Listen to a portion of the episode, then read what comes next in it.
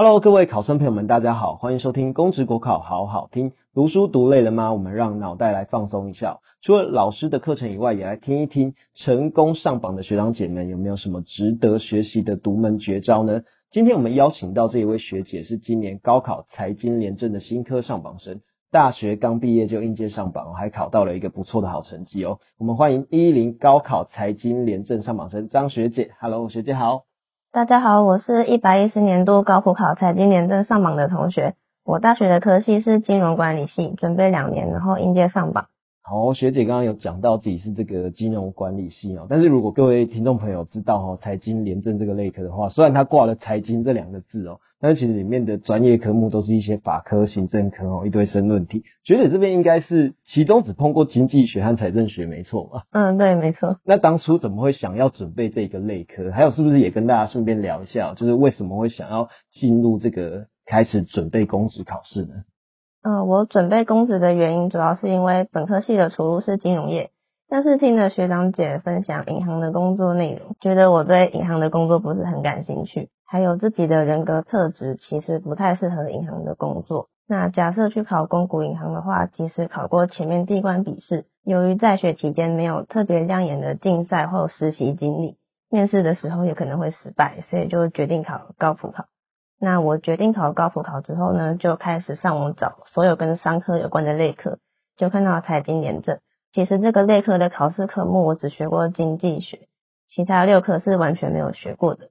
但是他的工作内容让我想起我国中毕业时的梦想之一就是当警察，因为我觉得我是一个还蛮有正义感的人，所以看到新闻上不公不义的事情的时候，都会感到义愤填膺，想要为这个社会做点什么。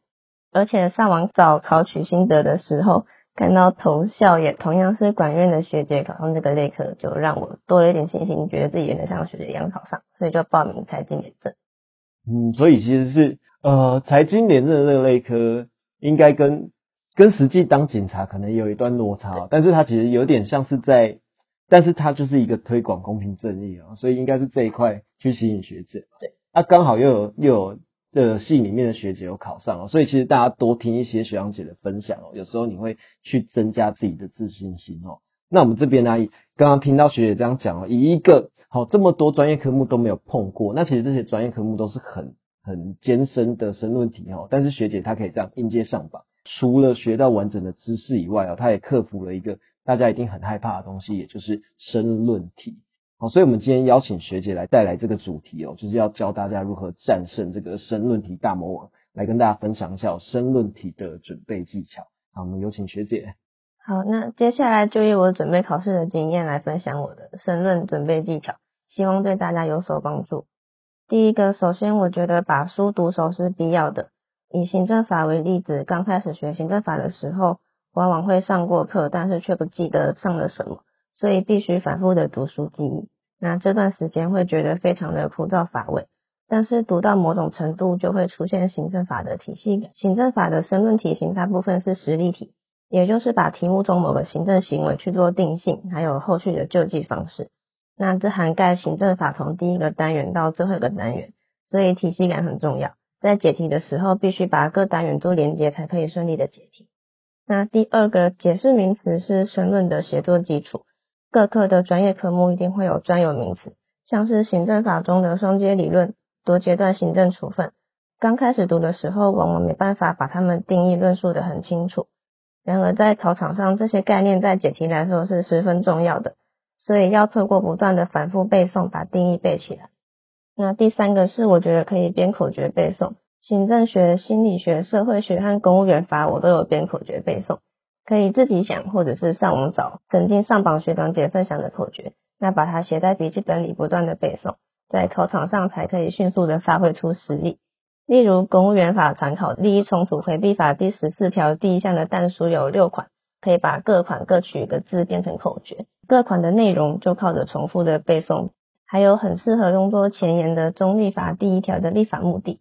它的条文是为确保公务人员依法行政、执行公正、政治中立，并适度规范公务人员参与政治活动，特制定本法。那把前面的内容浓缩成口诀，就是一直正式。所以只要看到题目和中立法有关，都可以用作前言。那第四个是解题书的使用方式，看到题目可以先想一下考的真点是什么，试着自己写出答题的大纲，再对照解答，看自己有没有漏掉哪些真点，再学习作者的论述方式。第五个是法律的专业科目实务见解的收集非常重要，除了考试时提到的函释、判决、联席会议决议之外，也可以上网搜集最新的实务见解。有些老师和补习班会把最新的实物见解铺在脸书的粉丝专页上，可以不定期的浏览和加以整理。像是去年高考行政法申论的第二题，就是实物见解改编的题目，只要看过而且能论述出来，就可以拿到分数。那如果没有看过实物见解的话，可能连题目在问什么真点都不知道。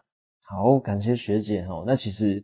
申论题这个东西，如刚刚讲到的，很多同学可能都会觉得很辛苦、很困难。所以今天这一集啊，大家如果你觉得一样，你对申论题感到苦恼的话哦，其实不妨多多参考学姐刚刚给的这些建议哦。那可惜因为时间的关系哦，刚刚学姐的这些口诀，这应该是准备的很透彻哦。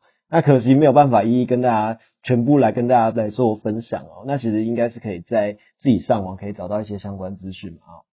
好，那所以也希望大家哈，针对申论题这一块都可以拿到好成绩哦。那最后呢，我们这边学姐这边还有没有什么觉得要特别跟学弟妹们然后来做提醒，或是给大家一些勉励祝福的话呢？嗯，我觉得读书读到很累的时候，可以想想自己考试的动机是什么，就会更有动力去读书了。和朋友出去吃饭、看电影，短暂的逃离书本也是很好的舒压方式。最后一定要相信自己会考上，加油！好，谢谢学姐哈，各位一定要相信自己会考上哦。那我们感谢学姐的分享哦，也再次感谢各位考生朋友们的收听。那我们未来公职国考好好听呢，也会继续邀请其他的学长姐来做主题的分享。那我们今天节目就到这边哦，感谢张学姐，谢谢，谢谢，也感谢大家，祝各位早日上岸，金榜题名，拜拜，拜拜。